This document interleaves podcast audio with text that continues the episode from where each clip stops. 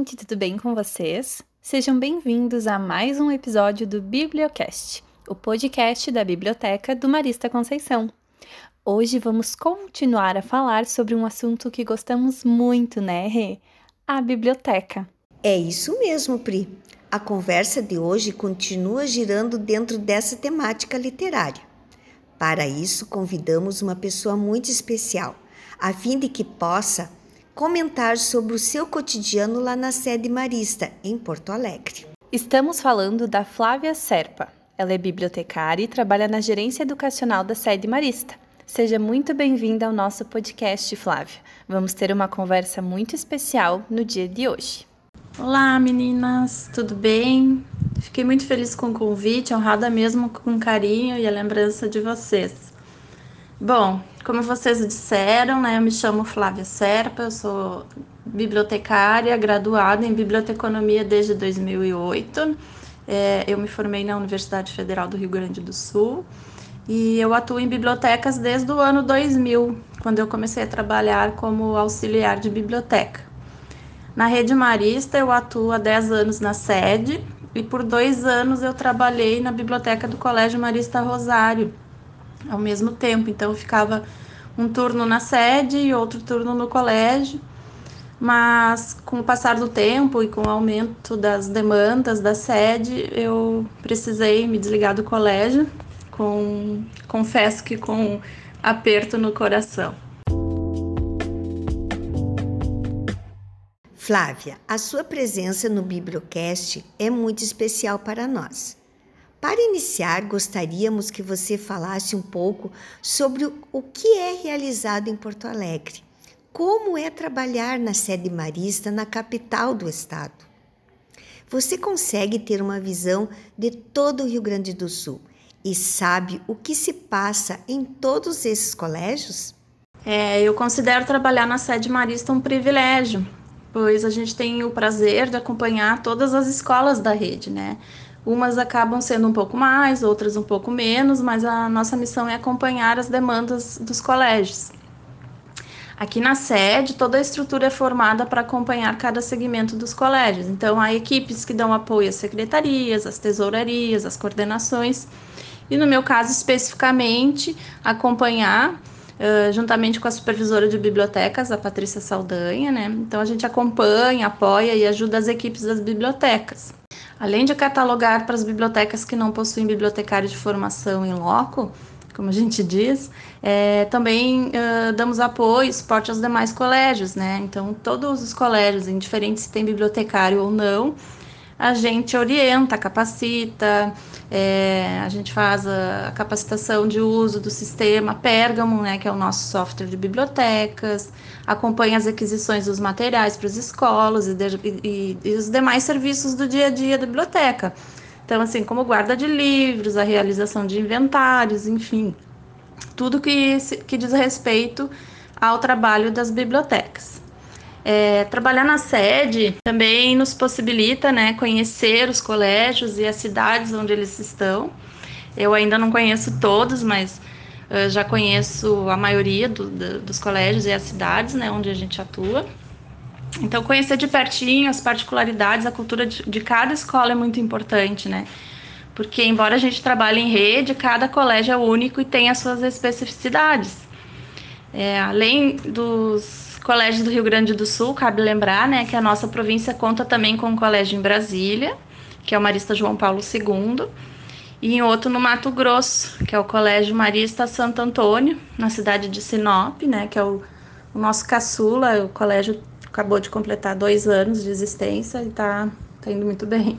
Mas é impressionante, assim, como a gente, diferente da escola que a gente está, como a gente se identifica né, e se sente em casa em qualquer um dos colégios. Então, os espaços são muito semelhantes, o, como as pessoas nos recebem, né, o carisma marista é muito presente, e até mesmo a parte das identidades. Então, as cores são, né, são definidas para a rede, o próprio uniforme dos estudantes, né? Então, a gente está em cada cidade assim.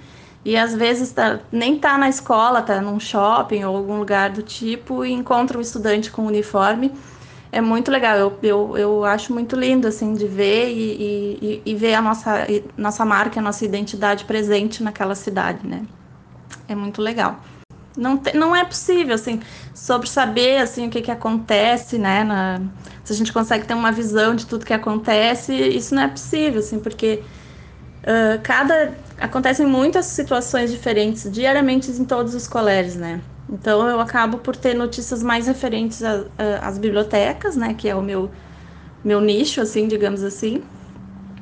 E mesmo assim ainda há situações que a gente acaba nem tendo conhecimento e ou acaba sabendo muito depois ou por acaso, né? Então a gente sabe muito, né? Tem muita notícia do que acontece na, nas escolas, mas é impossível assim ter conhecimento de tudo que acontece diariamente.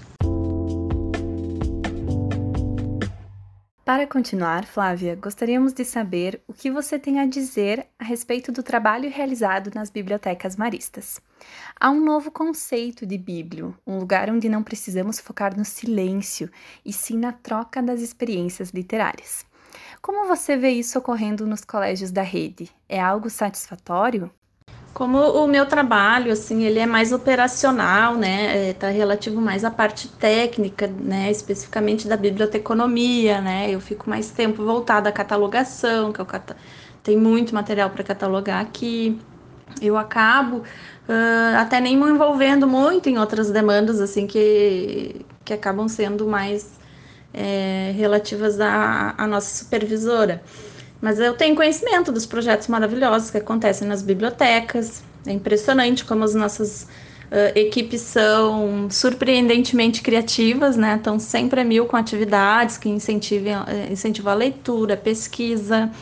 É, a, a, rede, de maneira geral, né, uh, defende que a biblioteca, principalmente a biblioteca escolar, não é um lugar de silêncio. Então, a gente quer muito mudar esse estereótipo, né, dessa visão antiquada de que biblioteca precisa de silêncio, que é um lugar de concentração.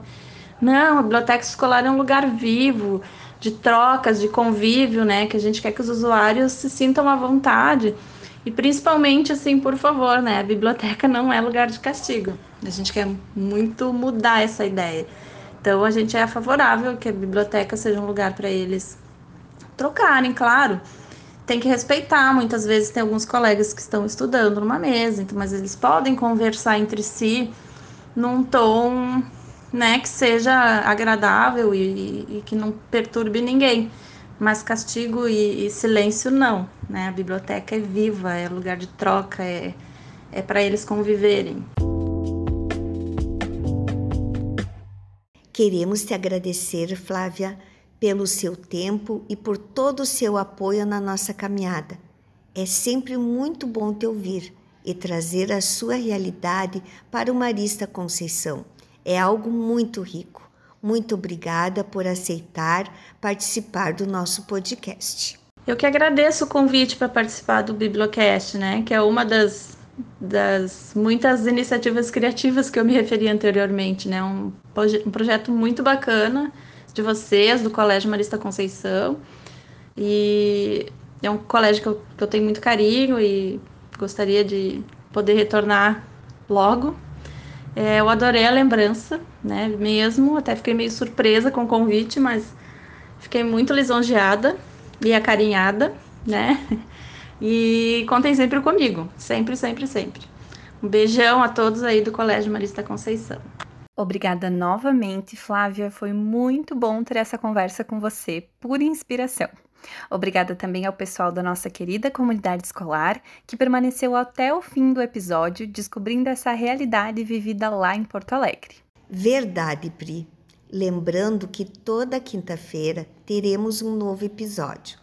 Portanto, fique de olho no nosso Bibliocast. Tem mais um episódio maravilhoso vindo por aí. Não perca! Até a semana que vem. Tchau, tchau!